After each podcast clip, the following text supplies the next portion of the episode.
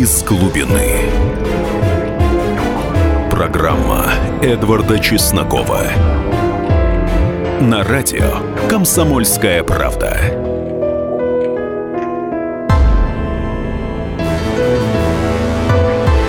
Здравствуйте, люди! Это одна из немногих программ, где мне не придется долго-долго делать подводку и убеждать вас послушать нас в течение ближайшего часа. Ибо напротив меня герой русской весны Игорь Иванович Стрелков. Кстати, Игорь Иванович, вот ваш нынешний-то статус какой?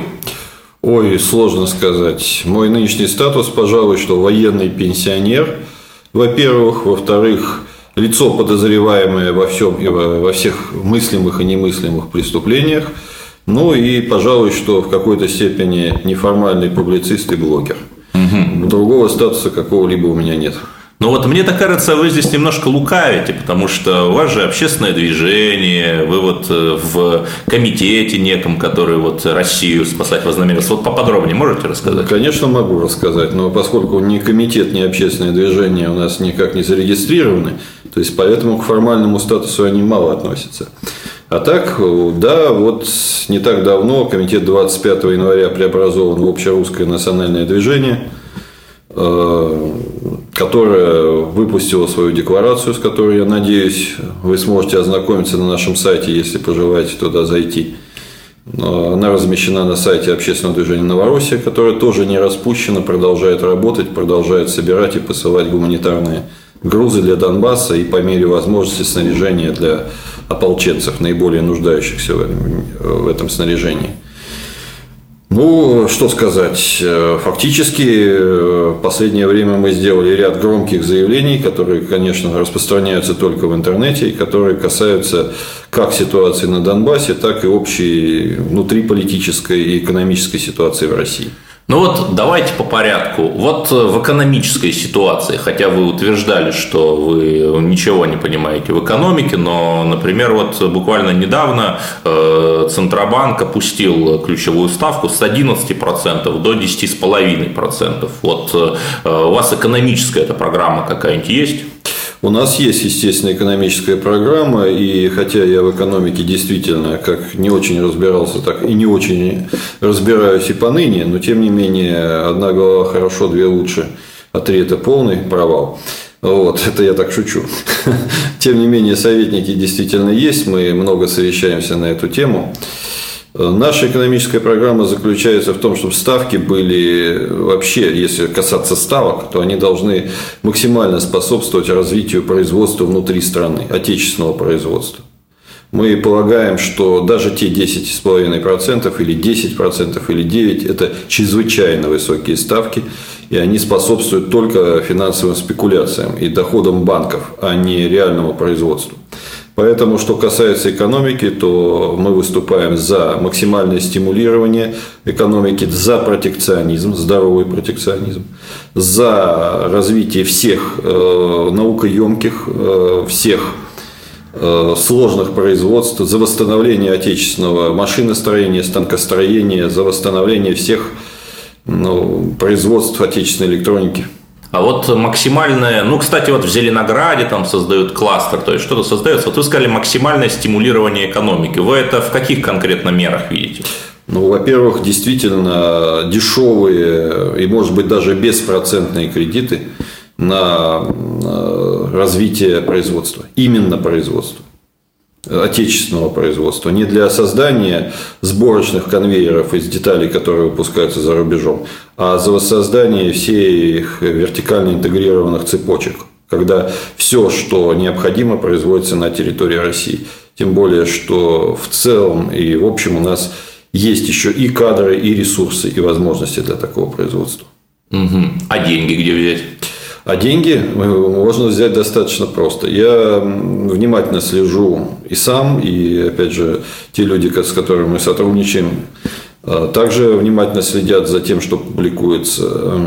Я полагаю, достаточно обоснованное утверждение господина Глазьева, советника президента, о том, что Россия может свободно совершенно позволить себе выпустить примерно такой же объем денег в экономику, которая существует сейчас. Да, имитировать. Угу. Да, и, э, и это никак не отразится ни на инфляции, ни на благосостоянии, поскольку в настоящее время финансовой политикой, которую проводят наши ставленники банковской финансовой системы, они просто сдерживают денежную массу, просто в угоду той политике, которую навязывает Федеральная резервная система США.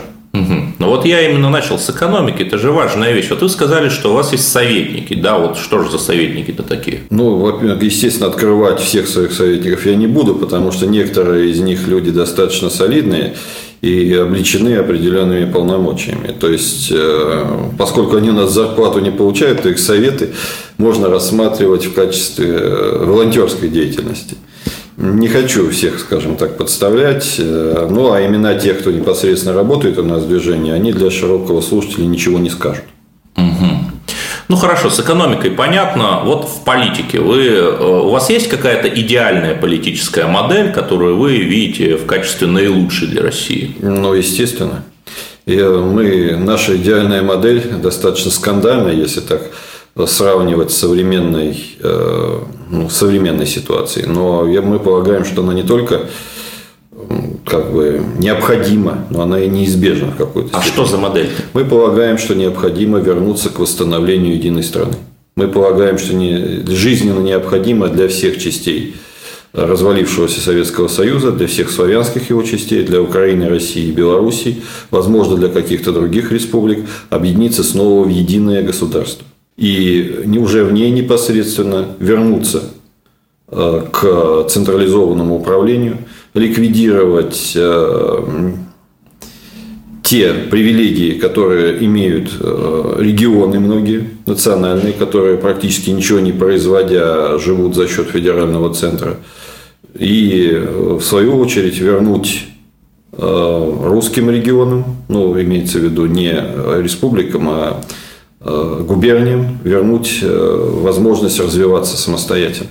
Здесь я вступаю на сложную для себя почву. Да и достаточно скользкую. Да, ну она скользкая и сложная, да, учитывая, опять же, малое количество времени. Тут сложно развернуть что-то. Ну и вот о том, какую же модель для России Игорь Иванович Стрелков видит в качестве идеальной, мы продолжим разговор после перерыва. Оставайтесь с нами.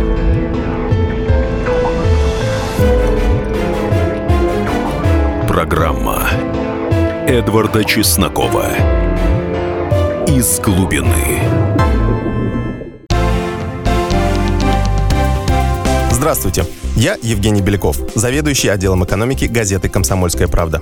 Я знаю почти все об экономике страны, личных финансах и время от времени даже играю на бирже. Но у меня нет миллиона долларов. И я очень хочу его заработать. Поэтому каждую неделю в прямом эфире я буду общаться с тем, кто смог стать богатым и знает, как сделать богатым меня и вас. Встречайте новый проект «Миллионеры». Каждый понедельник в 3 часа дня только на радио «Комсомольская правда». Из глубины взываю к Тебе, Господи. Господи, услышь голос мой. Из глубины. Программа Эдварда Чеснокова. На радио «Комсомольская правда».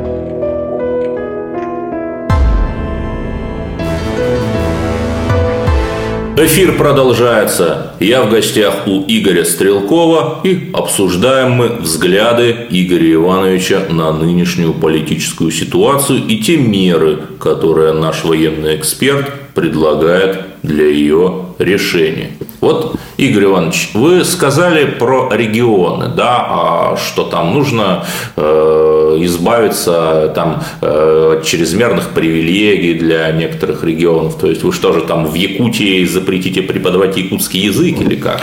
Ну, это абсолютно бред, естественно, запрещать что-либо. Э, я акцентирую внимание на том, кстати, Якутия регион э, донор, а не регион, который спонсируется из федерального центра. Тут вообще некорректный пример. Я говорю о том, что необходимо полное равенство всех граждан России перед законом и всех регионов перед законом. Не должно быть такого, что русские в Башкирии и русские где-либо, допустим, в Смоленской области имел разные права. А сейчас они разные. А сейчас они разные. Это в чем выражается? Это выражается хотя бы в том, что, допустим, в той же Башкирии э, русскому человеку практически невозможно занять ряд э, должностей, причем не только в государственной службе, но, допустим, в системе образования, и даже и в экономических некоторых областях, просто потому, что республика титульная, башкирская, и Э, достаточно большое количество должностей просто зарезервировано по факту за представителями титульной национальности, которая там занимает третье место по численности населения после русских и татар. А вы в Башкирии были? Ну, вы знаете, последние три года нет, но до этого бывал очень неоднократно, и насколько я знаю, ситуация там принципиально не изменилась. Вы знаете, ну, если все-таки брать, например, не Башкирию, а Татарию, да, то вот э, нынешний глава э, Министерства коммуникации и связи, вот этот вот молодой министр Никифоров, да, вот вполне себе русский. Вот он сначала стал министром в республике Татарстан, да, потом он стал министром РФ. Вот, значит, все-таки есть, есть... есть исключения, подтверждающие mm. правила. Это, во-первых. А во-вторых, в данном случае я говорю об общем принципе. Ну хорошо. Все люди нам, это если касаться именно прав человека, если о них вообще говорить, то они должны быть одинаковы для всех на всей территории России.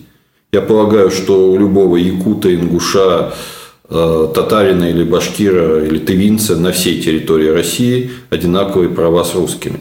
Но в своих регионах они, получаются, поставлены в привилегированное положение. А это, я полагаю, неправильным категорически. Угу.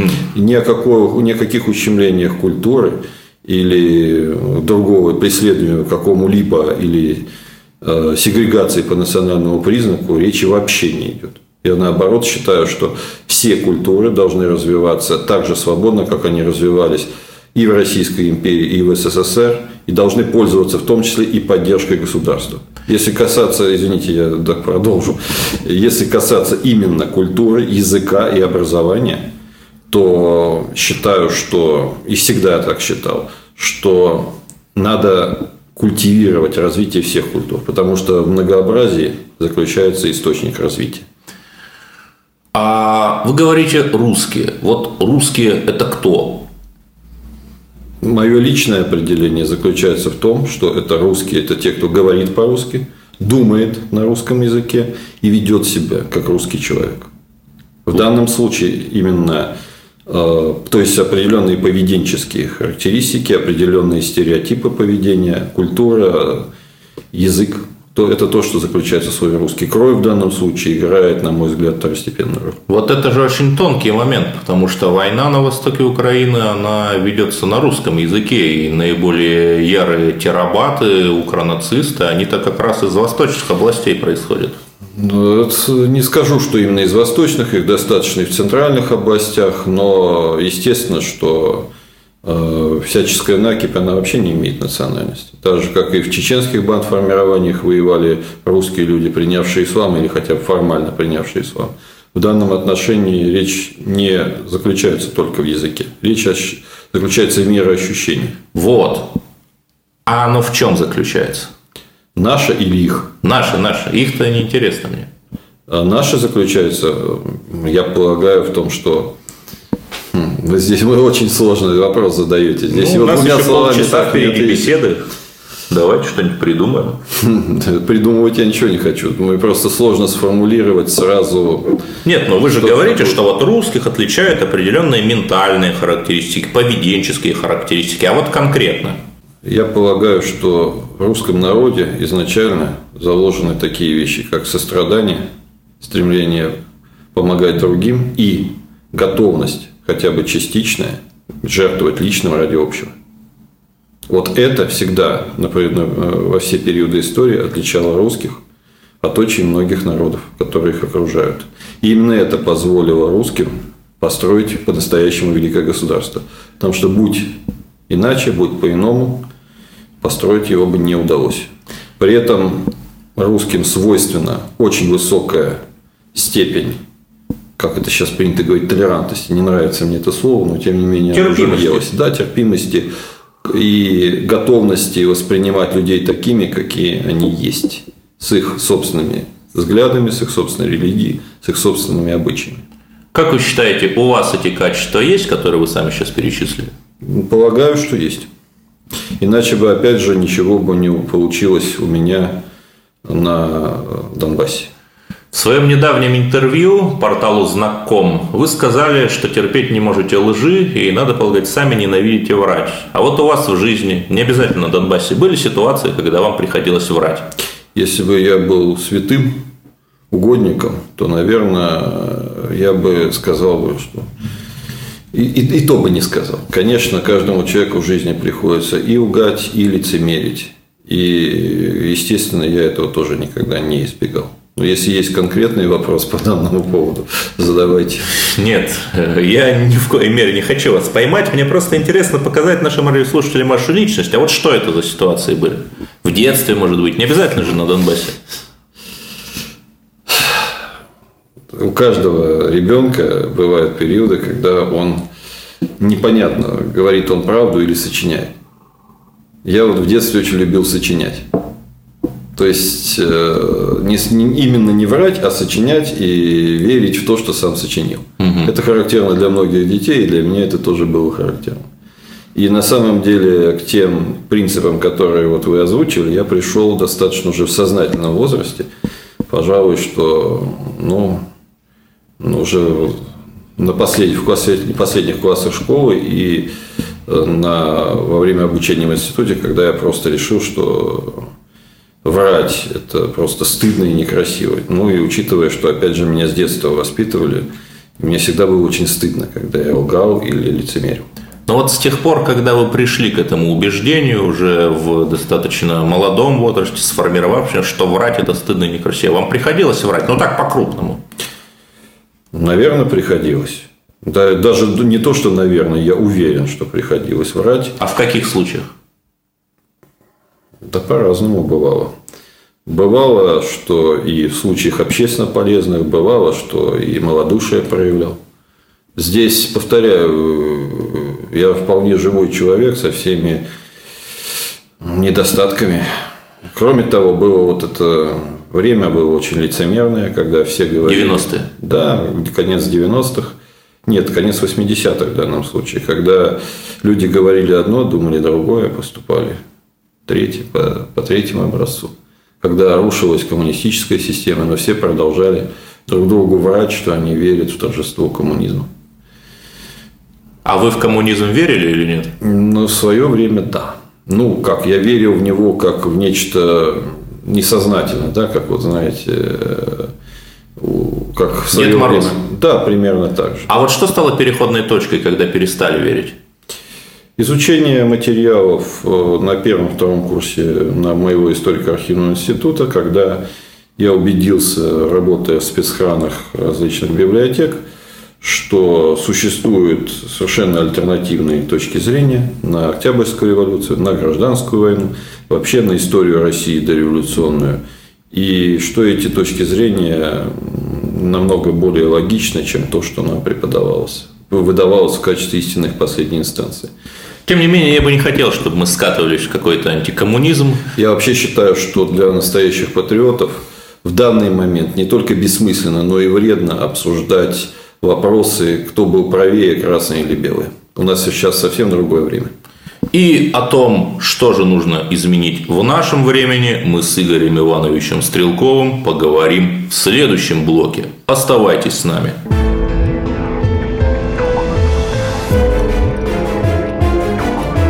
Программа Эдварда Чеснокова «Из глубины».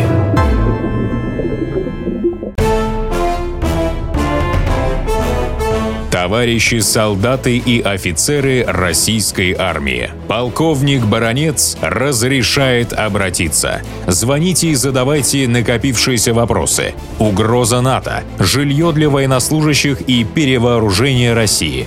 Обо всем этом Виктор Баронец знает лучше других. Программу «Военный ревю» слушайте по будням с 5 вечера по московскому времени. Из глубины взываю к Тебе, Господи. Господи, услышь голос мой. «Из глубины». Программа Эдварда Чеснокова.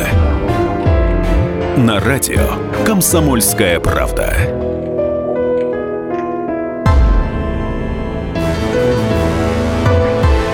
Эфир продолжается. Я в гостях у Игоря Ивановича Стрелкова и обсуждаем мы с ним его взгляды на то, как нам обустроить Россию. Ну, в общем-то, э, русские люди за чашечкой чая, что мы сейчас и делаем, это обсуждать любят. Вот, Игорь Иванович, вы в прошлом блоке сказали, что вы в детстве были фантазером. А вот нет ли опасности, что вы и сейчас им остались? Я не вижу в этом особой опасности по одной простой причине. Если человек перестает фантазировать, хотя бы для, сам для себя, то он превращается просто в мыслящее животное.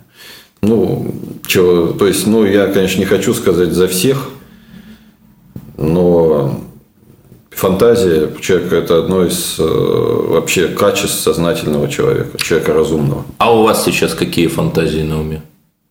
Вот сейчас у меня с фантазией достаточно плохо по одной простой причине, потому что, на мой взгляд, то, что я говорю, особенно негативное, это, к сожалению, не фантазии. Это аналитика и прогноз негативного развития ситуации в стране и с фантазиями имеет достаточно мало общего. Ну вот э, давайте к делу. В чем, по вашему мнению, эти негативные тенденции ситуации в стране заключаются? Я, наверное, думаю, вы читали некоторые мои интервью или то, что я писал о том, как я оцениваю сейчас внешне политическую и экономическую ситуацию в России. Но я думаю, что не все из наших радиослушателей их читают, Хорошо. читали, скажу так. Э, В момент, когда началась русская весна 2014 года, слово, которое сейчас фактически наложено на него табу во всех официальных средствах массовой информации, его просто не звучит. Ну, почему же? В комсомолке звучит? Ну, в комсомолке может быть, вы редкое исключение. И? И э, с этого момента прошло два года. Когда началась русская весна, был сделан решительный шаг, который фактически поставил под вопрос всю до этого строившуюся систему социально-экономическую и политическую взаимоотношений России с Западом. То есть, фактически мы встали, перешли Рубикон и встали в ту позицию, которая никогда Западом не будет принята. То есть, Запад теперь наш враг по факту и враг нашей власти. Э, Это, этот шаг должен был сопровождаться целым рядом следующих шагов. Вот я сравниваю С нашей стороны? С нашей стороны. Потому что я сравниваю ситуацию с болотом. Если мы решили перейти болото, посреди болота нельзя останавливаться. Через болото надо переходить. Ну, в болоте может быть островок, раз уж мы мыслим метафорически. Хорошо. Где можно В переночевать. данном случае мы сделали всего несколько шагов по болоту и остановились на одной из кочек, которая постепенно под нами погружается.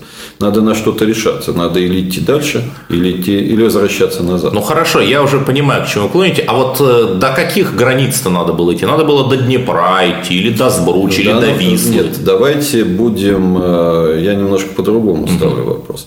Идти до Сбруча, до Вислы или просто до Днепра или до Днестра – это всего лишь один из тактических вопросов, один из шагов.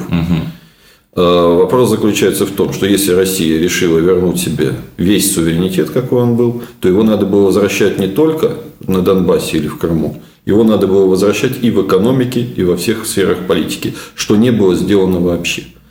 Необходимо было, естественно, избавляться от тех кадров, которые у нас образовались с 1991 года и существуют поныне во власти. То есть те кадры, которые являются, если не прямыми, то, по крайней мере, потенциальными агентами Запада. То есть люди, у которых собственность, семьи, родственники находятся за рубежом, и которые в связи с этим очень уязвимы для любого давления из-за рубежа. Вот этого сделано не было вообще.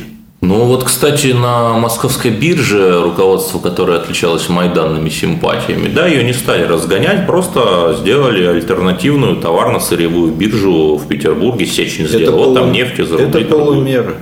Это всего лишь полумера. У нас все, что делается с весны 2014 года, это полумеры. А в условиях фактической войны, а мы сейчас воюем, не забывайте, в двух местах, в условиях войны полумеры не проходят никогда, они только вредят. Но вот вы еще говорили, что в условиях войны критика верховного главнокомандующего недопустима. Да, если верховный главнокомандующий ведет себя как верховный главнокомандующий. Я приведу вам маленький пример. В 1806 году, если не ошибаюсь, да, император Наполеон вторгся на территорию Австрийской империи и принудил к капитуляции 40-тысячную армию генерала Мака. Мак приказал сдаваться, но одно из подразделений и армии отказалось это выполнять приказы Мака, то есть совершили с этой точки зрения как бы жесткое нарушение дисциплины, но обманув французов, ушли через э, Северные Альпы, через Штирию, ушли на основ... и соединились с основным войском австрийцев под Веной. Угу. Кто в этом отношении был прав? Мак, который в результате сдал без боя свою 40-тысячную армию, или те офицеры, которые ослушались его приказа. Но наша армия, она не сдана а без вот боя. здесь пока нет, не сдана без боя, но фактически к этому мы видим, что главнокомандующий вместо того, чтобы громить врага и наступать на всех направлениях, готовит почву для капитуляции. Как в экономике, где он призвал э, Кудрина, который является апологетом фактически сырьевой трубы и России как сырьевого придатка Запада, так и в политике, где у нас уже забыли про русский мир полностью, уже забыли про Новороссию, и по факту, где Порошенко является уважаемым партнером, и как, где мы стремимся запихнуть, вот Россия стремится запихнуть республики Донецкую и Луганскую в состав Украины обратно. Ну, так что это все пытается запихнуть, так уже два года пытается слить Донбасс, а он не сливается. А, проблема как? заключается в том, что для того, чтобы запихнуть Донбасс и на его фоне помириться с э, Соединенными Штатами и с Западом, для этого необходимо получить хотя бы какие-то гарантии сохранения лица. То есть, чтобы капитуляция была почетной, чтобы была оставлена шпага, чтобы мы могли в средствах массовой информации устами господина Лаврова, который недавно у вас так лихо выступал, да, вот, заявить о том, что типа все хорошо, мы все реализовали, мы всех победили. То есть, с вашей точки зрения, вот все эти там два последних года, ну, полтора да, года готовится капитуляция. Да, как почетная mm-hmm. капитуляция. Mm-hmm. И она не состоялась до сих пор только потому, и именно потому, что противник наш, Соединенные Штаты, это, которые стоят за спиной Украины, совершенно не заинтересованы ни в какой капитуляции, кроме самой позорной и безоговорочной. И вы думаете, а, что в Кремле этого не понимают? Я не могу понять, что вообще понимают в Кремле. Если они это понимают, то они предатели. Если они этого не понимают, то они дебилы. Вот реально речь идет об этом. Ну, вы прямо лавровскими фразочками сейчас ну, говорите. извините, вот я не знаю, как насчет лавровские фразочки, но я думаю, что я отвечаю на вопросы достаточно откровенно и прямо. Но ну, Ничего у, не скрываю. Ну, у Кремля, как известно, много башен, а у башен много зубчиков. Да, вот э, в вашей программе общерусского национального движения, да. о которой вы говорили, есть интересный пункт, касающийся э, полного равенства всех перед законом и, в общем-то, установления э, государства законности. Да, вот вам не кажется, что из ваших уст – из уст э, человека, который фактически являлся военным диктатором славянски, вот такого рода призывы немножко странно звучат. Нет, не кажется, по одной простой причине. Всю свою жизнь я делю на две половины. На время, когда я воевал, и время, когда я не воевал. То есть, когда я находился, выполнял свои служебные обязанности, просто жил вне военной ситуации. Так вот, э, на войне я действовал так, как предполагает логика войны, а-ля герком, а-ля гер. А в гражданской жизни я всегда старался соблюдать все законы. Никогда не пользовался своим служебным положением. Стоял в очередях. Ездил совершенно свободное метро. А сейчас тоже в метро есть? Сейчас, к сожалению, нет. Узнают? Еще иногда да. Вот сейчас потихонечку меньше стали узнавать, уже можно. А вот когда узнают, что говорят? А по-разному. Некоторые там долго уже присматриваются. Все-таки два года не был в телевизоре. Уже, не, уже, если назвать фамилию, еще узнают. А вот так вот в лицо думают, как где же мы его видели. Вот примерно так. Ну, а те, кто узнают, иногда удивляются, что видят метро. Иногда там подходят за автографом. Но если говорить о тех, кто вас узнает, вот есть такой господин Навальный, который в свое время поддерживал лозунг «Хватит кормить Кавказ», который там написал статью в одной из американских газет с призывом, чтобы ввели против нас санкции. И вот он неожиданно вот ваш этот манифест общерусского национального движения взял и перепостил, так очень комплиментарно. Вот э, а, он вас как союзника рассматривает, и вы его. Честно говоря, я не знаю, как он нас рассматривает, угу. потому что никогда ни с каким Навальным мы отношения не поддерживаем поддерживать. Более того, если, допустим, на ваше интервью я дал согласие сразу, угу. то на еженедельные просьбы прийти на эфир «Дождя» Ох, Или ох, на. «Эхо Москвы», которые еженедельно Да выступают. Ну, естественно, да. Это иногда по два раза в неделю. Э, Я всегда отвечаю одним и тем же – отказом. И «Новой газете» отвечаю отказом. И в данном случае, поэтому поймите правильно, не бывает э, никаких программ, в которых не содержалось бы позитивных э, предложений для населения. Любой популист, любой политик всегда выдвигает какой-то позитив. Есть, естественно, какой-то позитив у Навального. Благодарю вас. Это Игорь Иванович Стрелков. И в следующей программе мы обязательно заслушаем позитив от него. Оставайтесь с нами. Это «Комсомольская правда».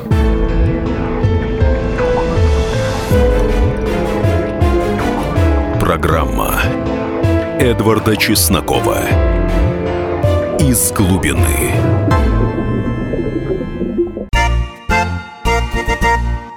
Единственное на российском радио классическое немецкое шоу. Мартина Видеман поговорит с вами о мужчинах и женщинах, праздниках и буднях, о людях с ограниченными возможностями и о тех, кому повезло, о счастье и несчастье.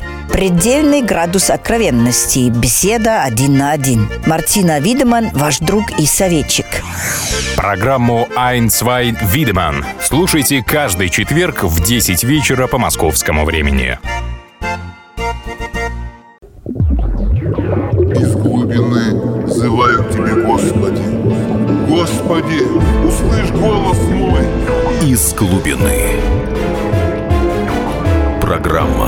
Эдварда Чеснокова.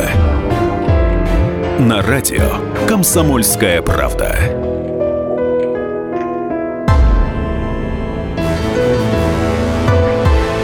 Эфир продолжается. Я в гостях у Игоря Ивановича Стрелкова. И вот что меня поразило последнее время, уважаемый господин Стрелков.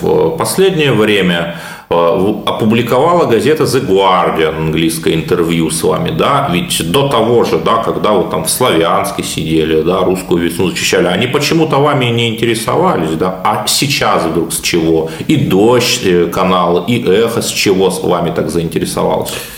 Естественно, не буду скрывать. Я полагаю, что речь идет о том, что они действительно ищут э, союзников для белоленточной оппозиции, полностью провалившейся э, в оппозиции власти. И, видимо, они рассматривают меня в качестве фигуры, которая может раскачать ситуацию, которую они могут использовать в своих целях примерно так же, как Э, Майдан, Майдан, майданщики и их тайные руководители в Киеве использовали правый сектор на Грушевского для того, чтобы давать картинку и поддерживать напряжение в процессе переворота свержения Януковича. Конечно, это, это ясно как божий день. Естественно, они заинтересованы привлечь меня в союзники. Я в этом не заинтересован просто потому, что э, критикуя и жестко критикуя действия власти, э, действия главнокомандующего, который, на мой взгляд, готовит ситуацию к капитуляции, с чем я не согласен. Ну, это мы уже обсуждали. Это мы уже обсудили, да. Э, И? Тем не менее, я отлично понимаю цели данной кампании. Вот они действительно, их конечная цель превратить Россию не в просто э, сырьевой придаток Запада, а просто разбить ее на куски и превратить в кучу придатков с ультралиберальными системами управления, где они будут иметь власть и фактически будут выполнять прямые указания. Их цель уничтожить Россию, даже возможность восстановления суверенитета. А вот вы не боитесь, что ваше общерусское национальное движение в качестве такого тарана как раз и используют? Для того, чтобы использовать русское национальное, общерусское национальное движение в качестве тарана, для этого им необходимо заменить меня во главе этого движения. Э, Потому что у меня имеется своя голова на плечах, и я буду всегда действовать, исходя из своей собственной совести и своих собственных взглядов. И они будут действительно это делать, пытаться, но на союз какой-либо или на совместные действия с ними мы не идем и не пойдем. А на какие действия вы пойдете? А это зависит от того, как будет развиваться ситуация. Я до сих пор, до последнего времени, во всех своих интервью, во всех своих словах э, и выступлениях, и статьях постоянно призываю действующие власти России отказаться от того гибельного курса, по которому они идут. От курса в никуда, от стояния на кочке на болоте. И пойти все-таки туда, куда шагнули в 2014 году. В этом направлении. Потому что иного, иной дороги нет. Возвращаться назад нельзя, стоять на месте тоже нельзя, утонем. Но в то же время и сегодня рано, а послезавтра поздно. Я думаю, что уже во многом поздно действовать так, как было в 2014 году. И именно поэтому мы готовим наше движение по-прежнему не на в борьбе за политические кресла, за места в Государственной Думе или там за борьбу на выборах 2018 года. Мы готовимся именно на момент острого кризиса.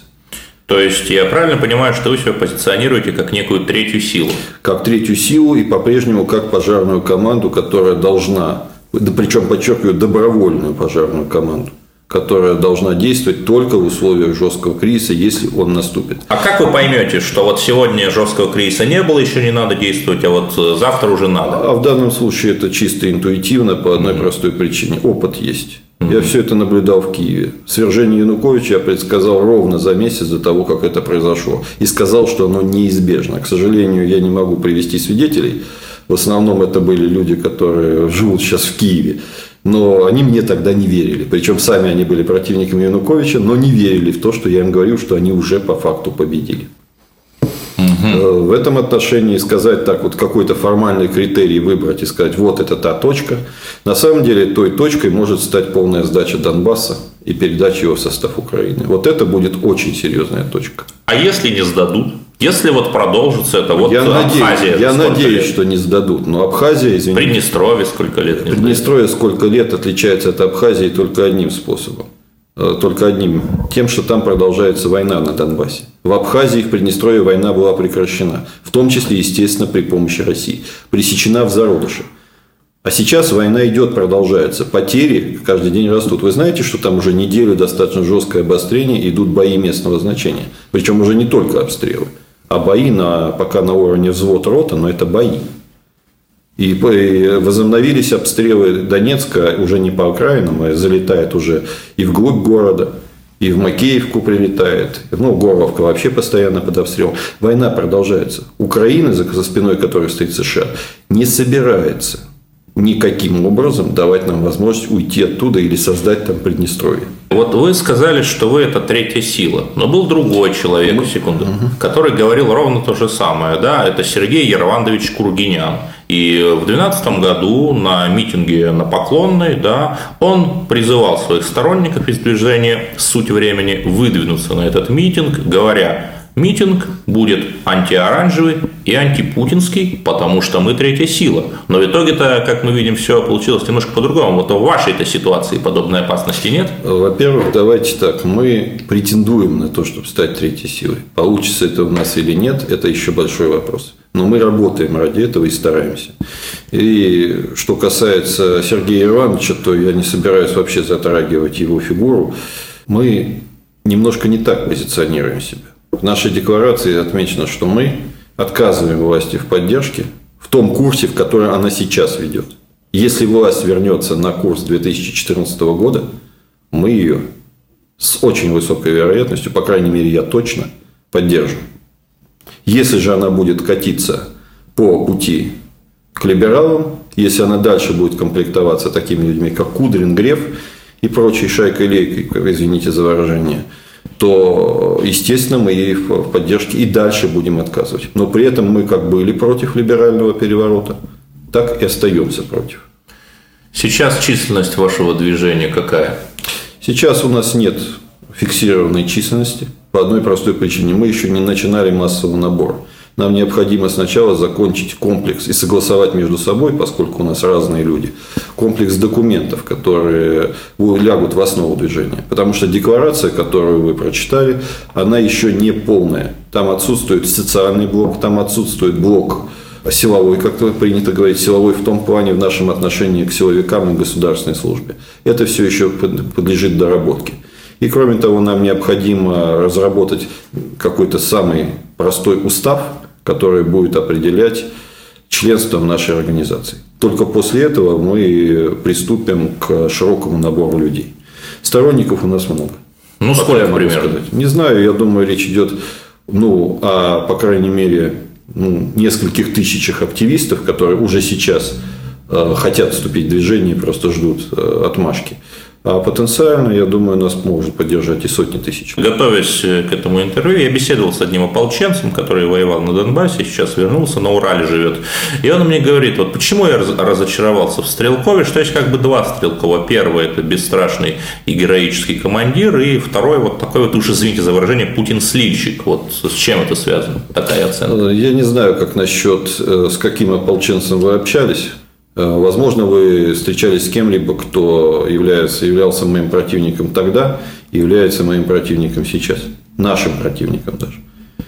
Э, что же касается того, что э, Путин слильщик, извините, я просто констатирую факты. Что тот Путин, который был в 2014 году, резко отличается от того Путина, который сейчас в 2016.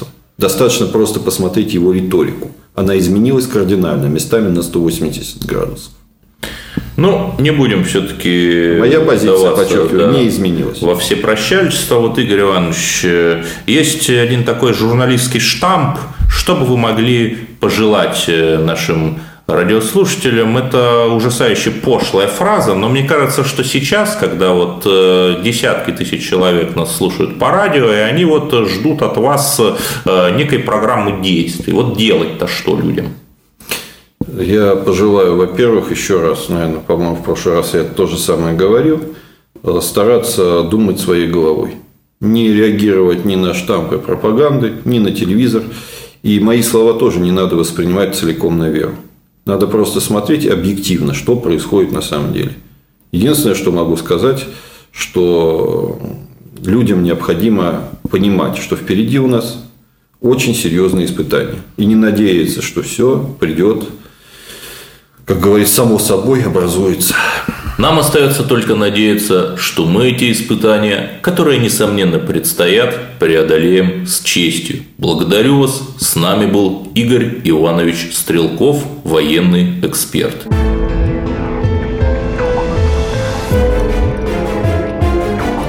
Программа Эдварда Чеснокова «Из глубины». Всем привет, это Леся Рябцева. Слушайте мой новый проект «Маракоборец». Это новая программа про культурные ценности, про человеческие ценности и про политику. Буду вместе с вами пытаться разобраться, где между ними грань. Программу Леси Рябцевой «Мракоборец» слушайте каждый четверг в 9 вечера по московскому времени.